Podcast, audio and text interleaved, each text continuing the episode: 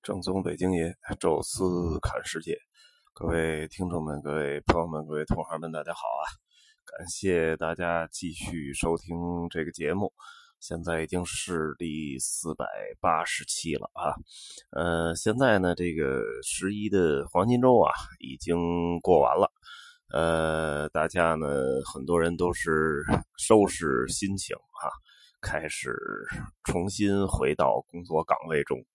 话说呀，好多人这个，呃，经过了长时间的休假，其实也不太多啊。真正说在这个家里边宅了一礼拜，呃，没动地方的这人还是少啊。绝大多数都是走亲访友，到处看看，去个郊区自驾开车，啊，或者就是这个出游，国内游、国外游，啊，所以实际上很可能啊，你这个。呃，黄金周这七天过的其实比上班还累啊，所以经常有这么一个名言嘛，或者一段子啊，就说这个经过长时间休假的人，恰恰是最需要休息的人，这样就突然就上班了，所以可能前面这四五天啊都会比较痛苦。啊，也是各位坚持吧。不过我还好啊，我这个呃工作不是那种很规律，而且这个十一呢还真像我刚才说的一样啊，就是我还正经是在家宅了一周。呃，只是去了几个北京市内的景点啊，因为这个市内那个交通状况还是不错，开车到哪儿也很方便，人也不多啊，也不去那些热门的外地游客来的景点啊，其他地方其实人很少，呃，很舒服，呃，玩了玩啊，同时呢也串了串亲戚，走亲访友，呃，专门带着小孩呢去了一趟我的姥姥家，呃。我头两天在朋友圈啊也发来着啊，就是在这个大家要是北京人可能都知道菜市口啊，那是杀头的地方啊，就是当然它首先是一个呃市场啊卖菜啊，这是清代的时候啊，因为这个杀人嘛，这个重犯要犯在这儿十字路口啊，就是。最重要的一个人人流流动量最大的地方，呃，去杀人是以儆效尤啊，就是要让更多的人看见啊。所以他一说菜市口杀人，其实也是卖菜。当然，那个我们家那块呢，呃，属于就是宣武门外，呃，现在很多地方都拆了啊，呃，就是旁边都是建起了高楼大厦，呃，只有我们家那区域呢，拆了一一一多半吧。这回去呢，正好呢，这个从路边下车啊，呃，带着小孩走进去，哎呀，一路走这种满目苍夷啊，这真是，呃，感觉挺这个，就是挺挺怅然若失的啊。因为我我的小时候就是童年就在那儿成长起来的，就那几条胡同啊，包括了这个大的小的夹道啊，大的那种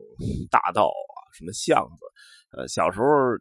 会骑自行车了，就骑着自行车就在那个整个那区域里到处转。我记得我小的时候还曾经画过一地图啊，就是有关于这个整个这个这一大片地区的各种胡同都怎么通啊，就说明对那个地方非常熟悉啊。现在走到那时候，依稀能记得啊，这儿有一假道，应该可以通到另外一个胡同什么，但是已经拆的已经。你彻底都认不出来了啊！包括有有一些比较，我觉得还比较有著名的那个什么，有一个什么如福里还是什么的一个一个门洞啊，包括在那个街口有一个二层的一小楼啊，据说都属于那种市级的文物保护单位，那那那也没用啊，该拆稀里哈嚓全全给您拆了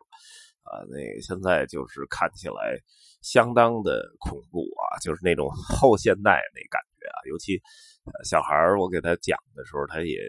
完全都没什么概念啊！这个我的童年回忆到人家的时候，已经可能无法理解这种胡同的生活了。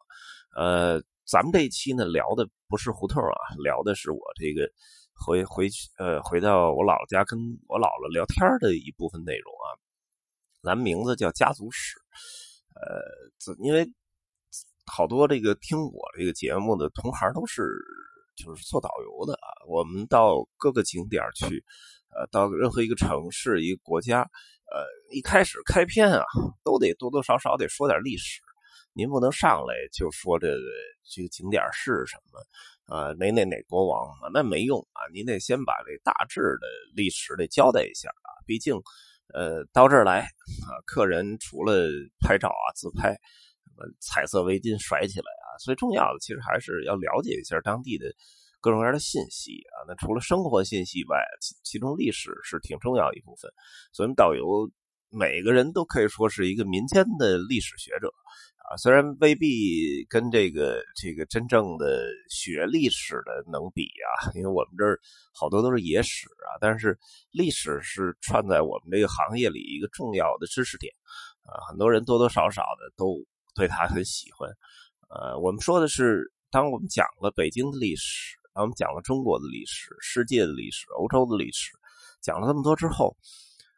呃，跟我姥姥聊天的时候，我突然发现，我对自己的家族历史好像几乎都不太清楚。呃，原来吧，好像有有代沟啊。这个我我父母啊，什么包括再年长一辈的，什么爷爷奶奶、姥姥姥爷，跟我聊到什么家族以前的事儿的时候啊，呃，都不爱听啊，就是那忆苦思甜吧，什么这那，时代不一样了啊。可能最重要的还是有代沟吧，然后同时也对这些可能说是耳朵起茧子了，听腻了，但实际上呢，就是可能对那个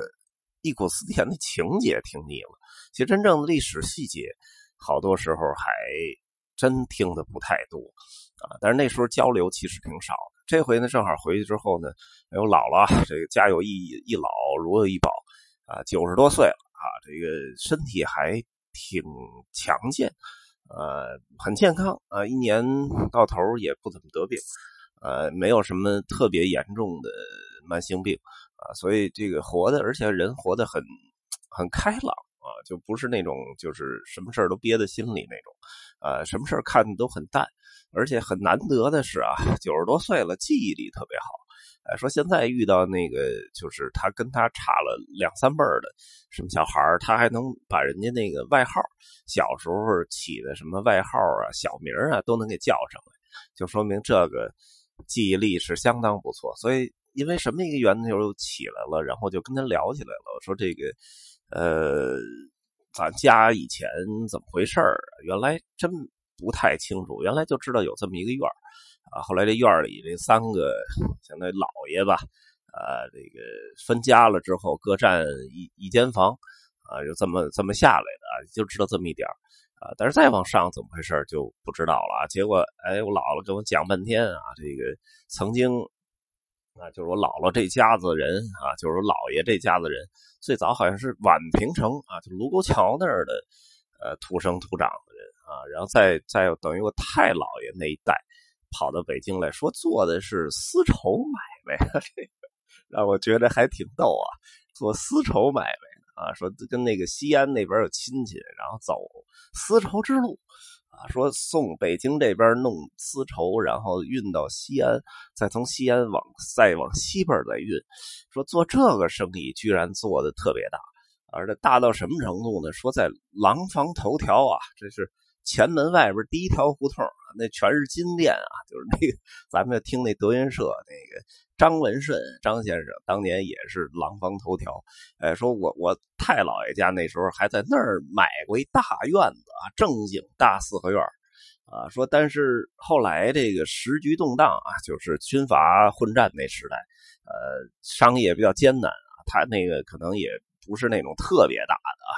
所以就在那时候突然就。整个买卖就全断了，断了之后，哎，这个生活无以为继啊，在这个大石烂那儿也住不下去了，没钱吃饭了，说把那个廊坊头条那院子给卖了，然后买的这个菜市口的这院子，哎，说腾出来那钱呢，能再够多活一年呢，啊，就是把那最艰难那一年熬过去。哎呀，我这听着顿足捶胸啊，说这个要这院子要是在现在还有。这要再给转手出去买现在这住的地儿，就不是能腾出一年的这个饭钱了，能就至少腾出两百年饭钱了。说现在廊坊头条那儿，您要有一院子，不卖个两亿三亿的，那简直就就没没人性啊。但是我们现在这院也没什么保留价值，确实是行了。但是这是将近一百年前的事儿了啊。当然那个呃历史变迁啊，这个还还除了我们家住这院子以外，其实还说到了好多好多事儿啊，包括我这个姥爷的成长啊，曾经在哪儿工作啊什么的，说的还挺有意思啊。所以我觉得就是通过这个吧，就是具体这家族史。怎么回事就不多聊了，因为估计大家也不太，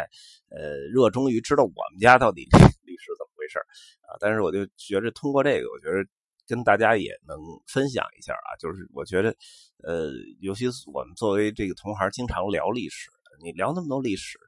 你是不是对自己家里历史有一定的了解啊？你的。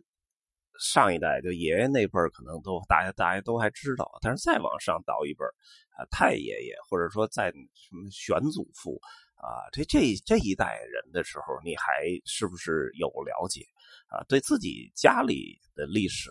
首先做一个梳理和归纳啊，我觉得这个是也是挺重要的一事儿吧，因为现在我们这个年龄，呃，上边的。上上代的老人不算特别多了，呃，如果能有机会啊，跟家里的老人多交流交流，了解一下自己的家族的一个生活史，或者说一个成长史，呃，我觉得也是有必要，而且还很有乐趣啊。在交流的时候，呃，跟上上代的这个怎么说呢？那种交流的状态，我觉得也挺好，啊，也分享给大家啊，就是不光。呃，说孝顺也好，什么也好啊，不光是呃给家里老人买点东西啊，或者说一起吃个饭，呃，这个不重要啊，最重要的还是交流，或者说叫倾听吧。那么倾听什么呢？你要真是老听那些絮叨也没意思，听一点有意思的东西，你也觉得很好玩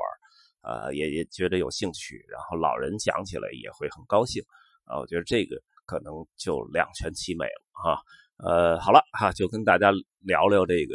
家族史哈。